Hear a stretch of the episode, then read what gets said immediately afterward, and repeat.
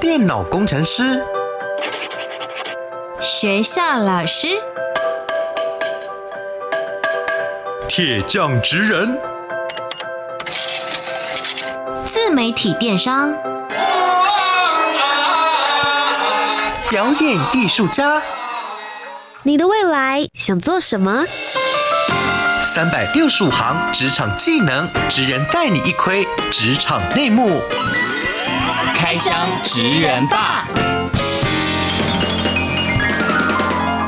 ！Ladies and gentlemen，各位学弟学妹们，欢迎来到开箱职人吧！我是你们的学姐涂洁。今天节目当中要为各位学弟妹们开箱什么样子的职业呢？我会说，在出生的时候，你们会接触到这个工作的人，而你在离开或者是各个人生重要阶段，也许也都会接触到这个职业的人来服务你，来帮忙你哦。就一起来听听今天要跟我们分享的阿贤学长的声音。大家好，我是阿贤学长。那么今天阿贤学长要为我们开箱的职业是什么呢？学弟妹们，透过三个职场关键字，我们一起来猜猜看喽。Master 职人 Key Words。首先，第一个职场关键字是生老病死，所以就是人的一生当中一些比较重要的阶段，你都会在。病跟死是我们工作上会更直接所面对到的。通常一般人在面对到病跟死的时候，有的时候都会有点禁忌，会甚至是有点害怕，会不想接触。绝大部分是这样，我们蛮常遇到没办法接受的。家属生老病死，第二个职场关键字是什么？血汗。你的工作时间很长？呃，应该是说我们工作的时间长，加上它的环境是非常一个高压的环境，所以我会用血汗来形容它，因为我们神经和专注度需要很紧绷。最后一个职场关键字是什么呢？呃，强心脏。因为这跟前面的生老病死有关，我们所做的工作如果没有这一颗的强心脏，你很容易在做这些事情的时候会有所退缩。其实就是心理素质要很好啦，这是真的，这是真的。究竟阿贤学长做的是什么样子的工作呢？嗯、请帮我们揭晓。阿贤学长的工作职业是一名护理师，现阶段是在急诊室工作，所以刚刚会讲到职场关键字生老病死。血汗跟强心脏，这跟急诊都是很息息相关的一些要素。是的，不知道学弟妹们有没有猜对呢？今天要来开箱的职业就是护理师这个工作。接下来的时间，我就要交给校园特派员四木，直接走进校园里面来问问看国高中生的学弟妹们，你们对于护理师这个职业又有些什么样子好奇的地方呢？走出教科书，Let's go！我是校园特派员四木，一起来听听同学对护理师这个职业有什么刻板印象呢？我觉得他们都很刻苦耐劳，然后就是他们对病人都蛮温柔的，就是他们好像会工作到没有时间休息，然后连洗头的时间都没有，所以他们常常就会油头，然后还是很忙很忙这样，就没有时间打理自己，都会住在医院里面。他们可能工时很长，就是感觉他们。都穿的白白，就白衣天使，然后会像小白兔一样温柔，反正就是都很和和蔼、很亲切的感觉。护理师感觉就是给人一种很很善良，对，然后就是感觉跟医生差不多位阶吗？也是救助人的一个职业，但好像护理师其实。并不是跟医生一样，护理师比较是做营养方面，就是可以照顾病人的身体健康，但是医师是治疗病人。那么，对于护理师这个职业，有什么好奇的地方呢？嗯，想要了解他们工作的环境，然后薪资跟待遇。我想要问他们疫情期间呢、啊，他们的工作形态。因为在疫情大爆发的时候，护理师成为了我们好像蛮重要的一个角色吧。如果没有护理师的话，说不定现在的疫情就无法控制了。但很想知道，有一些护理师可能在呃疫情的时候被锁在医院里面不能出来啊，他们每天都在加班的话，那这样的状况之下，劳基法有保障吗？我们不知道。那很想要问问看，真实的护理师他们实际状况怎么样？这样就是我想要知道他们的，就是比如说你要。怎么当上护理师？是只要去读那种护理相关的科系就可以吗？我想要知道护理师的日常到底是在做什么？因为其实护理师就是他们不是都会上班到很晚嘛？然后我想要知道他们值班的时候，或是嗯、呃、真正在帮助病人的时候，可能心情吗，或是他们的工作是什么样？看来大家对于护理师的工作环境是特别好奇的。图杰学姐，那就麻烦你帮忙开箱解惑喽。好的，没有问题。非常谢谢校园特派员四木，我们收集了好多问题，发现学弟妹们真的很好奇护理师的工作内容是什么。阿贤学长，接下来要换你喽，先来跟我们谈谈，究竟护理师的工作内容是什么呢？职人百科 menu，我是阿贤，我是一名男护理师，我在医疗院所工作。医院是由各种不同单位还有专业人员所组成啊。我是一名在第一线的急诊护理师，在一个没有掌声、容易被遗忘的单位，面对到的是大部分家属负面情绪的单位。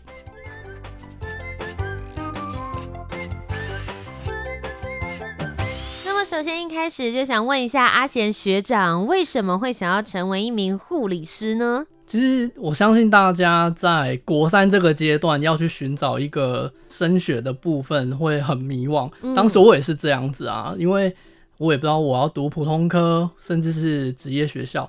到后面有一次偶然的情况下，护理学校来这边做招生的动作。其实，在十几年前有这个招生的说明是还蛮重要的，因为以前资讯没有这么发达，也让你知道说哦，原来有这一条路可以走。而且搭上那时候，我后来去找了一些资料，原来在医院工作其实不会，人家说当时人家是说哦，你毕业等于失业，不会，我只要考上国家的执照考试，我有一张护理师的执照，对于我未来的发展还有工作性，其实都是一个相对性趋于稳定的一个选项，所以我才会往这一块先去发展。那因为其实你在国中毕业的时候就立定了志向，决定要往护理发展。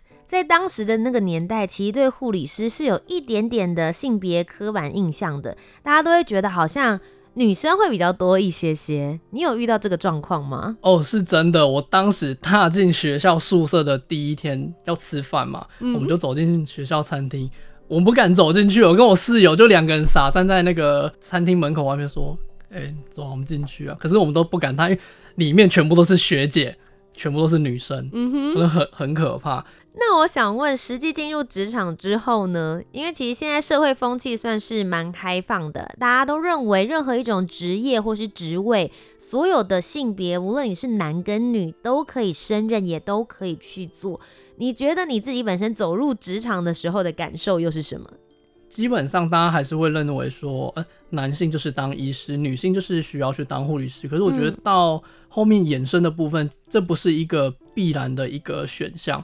跳脱这一块护理的部分，机车的黑手也有女生啊，厨师也有女生，嗯、所以我觉得。这是一个不一样的东西啊！是职业不应该有分性别，而是在于你自己的兴趣、你自己的专精。其实有的时候大家都会想说，哎，女生比较细心，但事实上，男生的护理师其实你们有一些相对比较有的优势。嗯，其实我觉得细心的程度这种东西是因人而异，可能在女生方面，大家会有这种比较温柔细心的一个印象，可是。相对于在急诊室的部分，会有面对到不同的病患，可能会有大家所知道现在的暴力的一些部分，这时候就需要有男性的护理师，因为毕竟比起女生来说，还是有在体力上还有力气上有相对性的一些优势存在。嗯，对，就是维护世界与和平的话，就是我们要变成正义的化身。那我很好奇，你刚刚有提到了嘛？你从国中毕业之后，接着你在高职部分，你就会发现，哎、欸，我要往护理的方向前进了。就目前现行在台湾的护理师养成的过程当中，会有哪一些不同的选项？其实我当时的养成是国中毕业去读专科学校，就是五年制的专科学校。嗯、读完之后，我们通过学校的课程教学，还有实习。到五年毕业的时候，那时候去做国家考试，去考取护理师。除了考取护理师以外，五年毕业大家还会有一个就是升学考，你要不要完成？你就是可以符合你的大学经历。这时候补完二技学制就是两年制，这样等于就是七年的部分。所以我护理读了七年。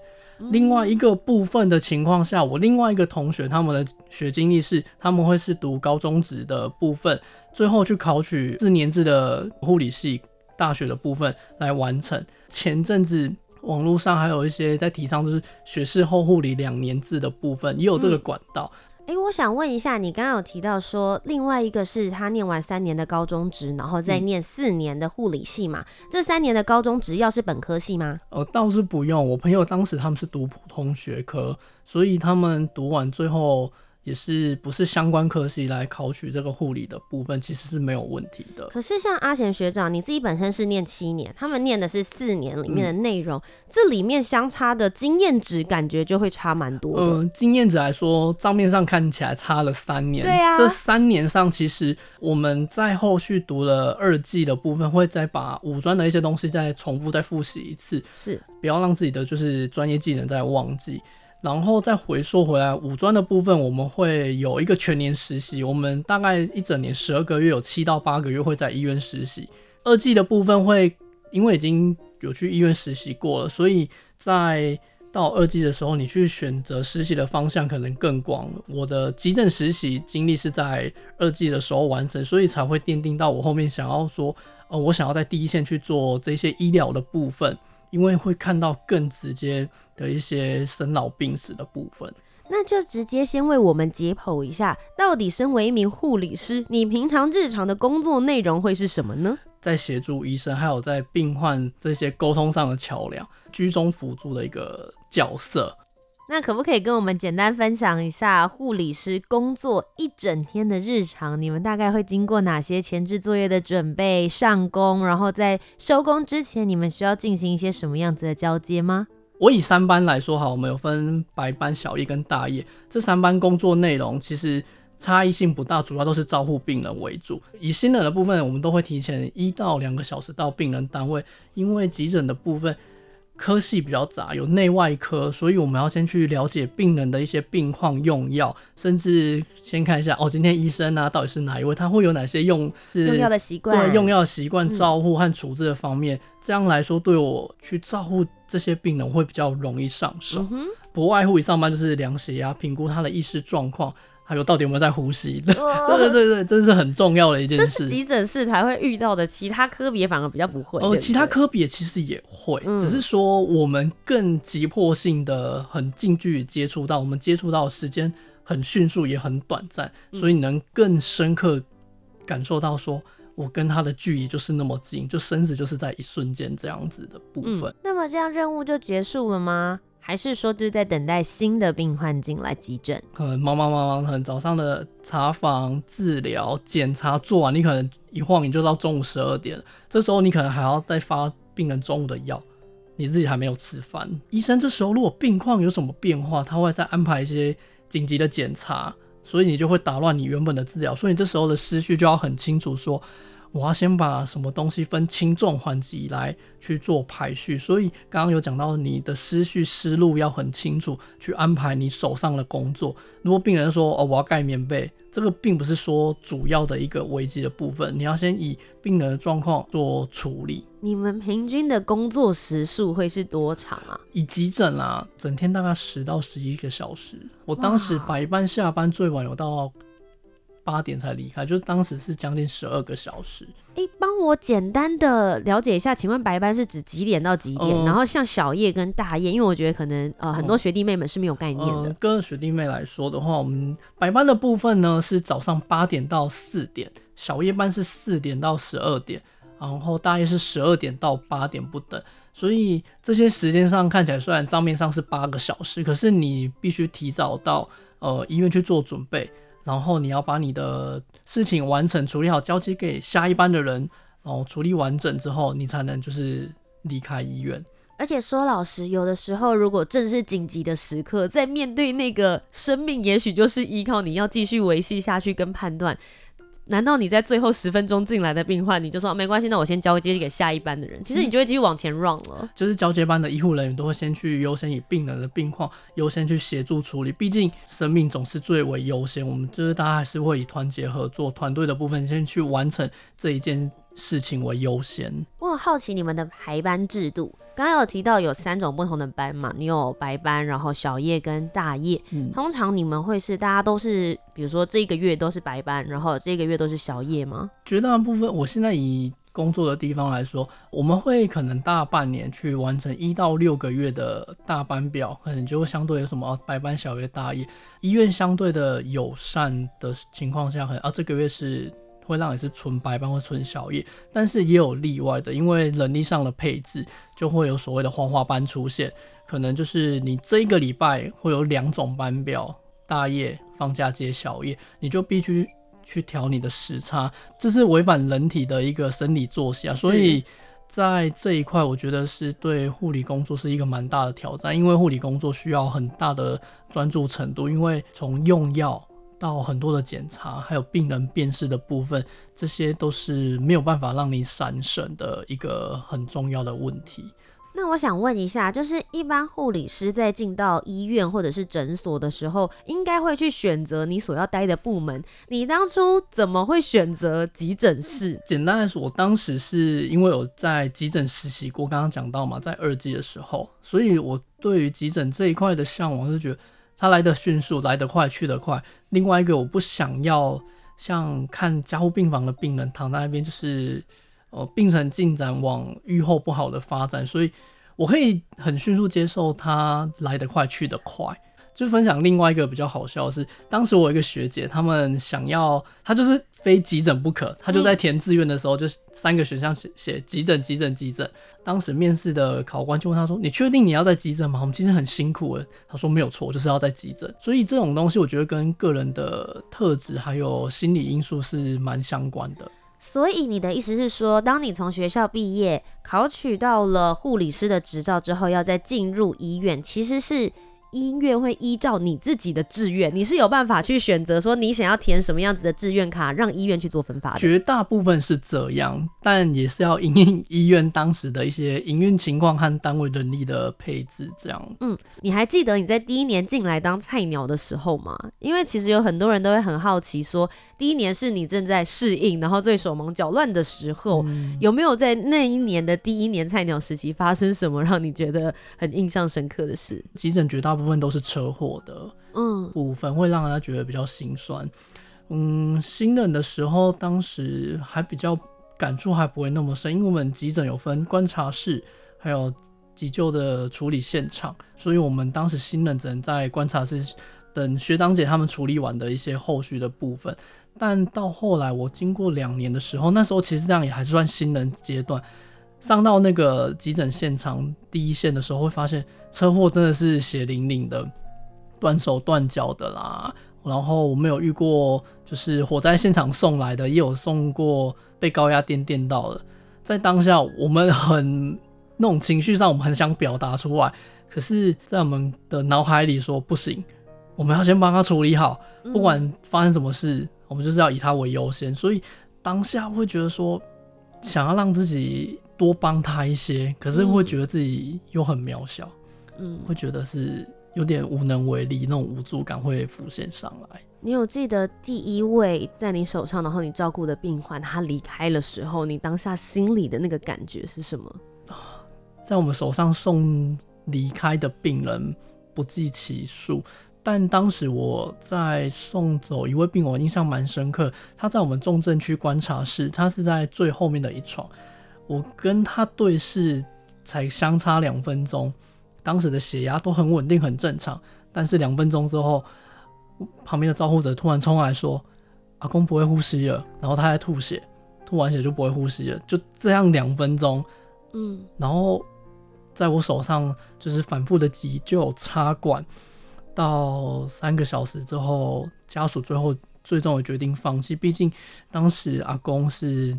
涵盖就是癌症的部分，家属也不忍心啊。我当时也看到有点不忍心，是因为他已经七十几岁了，嗯，所以我觉得说，对阿公是一个负担，这是我当时到现在印象很深刻的一个事情。嗯，我觉得其实阿贤学长刚刚刚好也有提到这件事情，就是。嗯呃，阿公已经七十几岁了，嗯，然后急救对他来说，有的时候也许也是一个很很负担。哦，现在大家都会很常讨论的事情，就是有人会去签，比如说在某种情况之下的时候，你是不是要放弃急救等等。对，你对这件事情有些什么样的看法？其实刚刚涂杰学讲到的这一块，放弃急救在我们手中，我们有一个名词叫做 DNR。这个东西呢，要看说。家属的意愿如何？因为其实就像刚刚我们前面讲到，很多人没办法去讲到生老病死这一块，他们会觉得说啊，这还早，这不会那么快跟我相遇到。但我觉得这是大家必须要一个心理要去探讨的，不要把它看得那么严肃和遥不可及，因为意外都是在一瞬之间的而已。我有跟家人谈过，我妈妈一开始没办法接受，到后面她说哪些情况下我就要放弃急救。可是，在护理类儿子的部分来说，我会跟她说，我会去评估这个状况。但是我真的觉得，我们常常接触到很多家属，病患八九十岁了，然后坚持还是要帮他做压胸急救。你可以学姐，你可以想象得到，你的胸口被压了三十分钟，你的肋骨都断掉，甚至可能那个肋骨不小心还插到内脏出血嘛。这些这些虽然后面都可以去医治，可是对当下病人的负担其实很大。嗯。所以其实大家都会说嘛，意外就是意想不到的。嗯、我们做的这些准备跟事先的这些思考，其实都是在你自己没有办法判断的时候，你身边那些爱你的人，他可以协助你判断，或是有一些知道你自己心里想法的机会。其实要把自己的一些想法先说出来，让你的家人知道，不然到我们常常在遇到就是病患在急救的情况下，家属说我要打给谁，我要打给谁。最终都没有办法决定，因为往往决定的人会被其他家属说，当时就是你决定的。这些我们都有听到过，也有遇过。但是我觉得这些部分及早去探讨、去了解起来说，会对彼此和家人都是一个比较好的过程。嗯，我觉得听到这一边会更真切的感受到那个生命的重量。也许对于很多学弟妹，或是对我的工作来说，这些都是发生在戏剧当中，或者是身边有某一个很重要、很重要的亲人离开的时候，你才会感受到的过程。但对于阿贤学长来说，他的工作每天都跟这些情绪还有生与死息息相关。我们花了一些时间跟学弟妹们讨论跟分享关于。生命，然后对于自己身后事的一些处置，也许很多人都会觉得自己还很年轻，但我觉得把握每一个当下，还有你可以做决定的时刻，其实是非常重要的。相信在这里面也学到了珍惜。想问一下阿贤学长，虽然我们刚刚聊的好像比较沉重一些些，但在急诊室应该也有一些比较温馨或者是比较令你感动的时刻吧？我第一次看到。妈妈孕妇自然产是在我们自家的急诊室，当时躺在病床旁边，我们觉得应该还没那么快吧，她产程的进展应该还没有。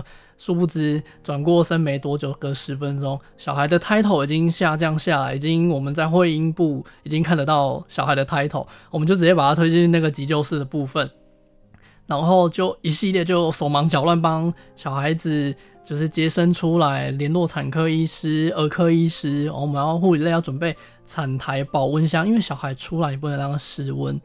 到后面真的完成结束，就是当时把小孩抱在手上和处理的时候，会觉得哇，新生命就在我手上了。虽然这个在急诊是比较少见的，可是我确实感受到一个新生命来到这个世界，然后我帮他处理了。嗯，对，这样就喜悦感，对那种喜悦感。所以刚刚会讲到关键这部分，生老病死，就是我觉得含义是这样而来的。真的在急诊室里面就是包罗万象，感觉什么科别你们都要会耶。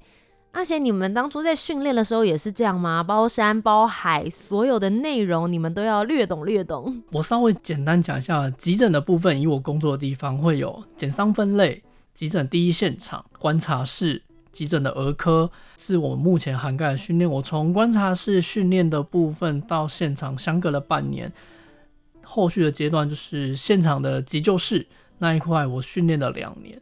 两年之后呢，再就是儿科，然后再就是所谓的当班的 leader，这些都是我们涵盖需要。我大概这个流程我跑了将近三年，必须说压力很大。既然压力这么大，又这么累，你自己为什么会还想要继续当护理师？这个护理师的工作对你来说的意义是什么？我们在急救的状况，在那个现场的当下，当经过我们的抢救、恢复的自主的一些心跳，你那一刻你就会知道说，我从死神的部分把他拉回来了一部分。我们可以帮他去做后续的治疗、抢救，甚至顺利的话，动向就是去开刀房、去加护病房，甚至做更多的一些生命的维持。希望他愈后可以越来越好，这是我会一直想要再往急诊留下来的一个一个动力。我们的鼻祖南丁格尔他就会说：“哦，你要。”奉献自己，然后燃烧自己，照亮别人。在工作上，我们还是一直努力在向前。你自己待在医疗产业这么长的一段时间，嗯、呃，我想要问一个比较现实层面的是，你觉得台湾目前现在的医疗产业的情况，还有哪一些可以继续改进跟调整的地方？我觉得，嗯，我们不能跟国外相比，但是我希望台湾的医疗产业在照护上。的人力配置可以再相对优渥一点。其实领有台湾护理师正式执照的人很多，但是真正就业的大概一半再多一点，将近六成上下不到。所以，其实我觉得这一块是蛮相对需需要重视的。今天非常谢谢阿贤学长来到开箱职人吧当中，跟我们分享了护理师这个职业，也讲了很多他自己的生命故事。如果今天听完之后，也有一些学弟妹想说，我以后未来也想要当一名护理师的话，阿贤学长，你对于他们要念什么样子的科系有什么建议吗？职人真心话。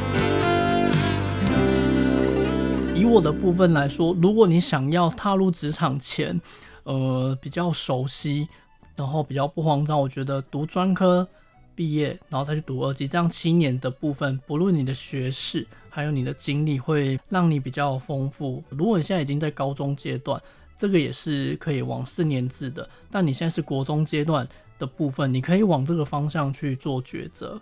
那你觉得要有什么样子的个人特质才适合成为一名护理师？情绪的管理能力很重要，因为你不能在你的医疗产业照护病人的情况下，就把你太多私人情绪放在里面，因为你面对的是病人，你面对的不是你的家人，所以你不能说说我想怎样就怎样，不论他今天做了什么一些无理的事情，你要用最圆融的方式去处理，因为。相信很多家属是无力的，但是你要懂得保护自己。另外一个就是观察力吧，因为病人的病况掌握在你的手中，都来自于你的观察、你的眼睛、你的注视，这些是相对重要的。独立的判断能力，病人的病况，医生看完到后面的查房，这中间照护者是谁？就是护理师。护理师不论是讲在把屎把尿，到后面你帮他翻身这些，你就可以看到他身体上的变化、呼吸的改变、医师的状况。所以怎么去跟医师去报告他的状况，这是你所谓的独立性的思考。那最后在这边想要问阿贤学长一个比较现实一点的问题，也是前面校园特派员四木在询问的时候，学弟妹们很好奇的薪水待遇。在新人的时期，我们以白班来说好了，白班将近是三万五以上到四万不等，小夜班的话是四万到四万五不等，嗯，然后大夜班是呃五万上下，但是你随着你的年资、职等、加薪的部分，呃，护理类是一个不错的优渥的工作。那其实听起来是还蛮不错的诶。可是其实考取了护理师的执照之后。其实不一定只能选择在大医院工作，也有其他的工作环境，对不对？像现在很热门的居家长照、居护所，这些我身边朋友都有在做，甚至到校护、厂护都是你向外延伸的。高铁那边也医护站也是需要有护理师，我觉得是一个蛮大的优势，只是说你怎么去运用它这一张执照的部分。那么今天非常谢谢阿贤学长来到开箱职人吧当中，真的是为学弟妹还有为我好好详解了究竟护理师是在做一些什么样子的工作内容。那如果学弟妹们之后对于这个职业有任何的问题的话，欢迎也可以到社群上面寻找阿贤学长。大家应该要搜寻什么才可以找得到你呢？我的脸书粉砖呢，就是护理师阿贤。啊，我一个 YouTube 频道叫不当护理师干嘛？其实跳脱我平常护理师的工作，我除了不做这个，我平常可以做什么？所以我才取这个名称。IG、脸书上面都有，所以欢迎大家非常谢谢阿贤学长。那么各位学弟妹们，我们今天就要下课喽。我是你们的学姐涂洁，我们下周节目再见，拜拜。拜拜。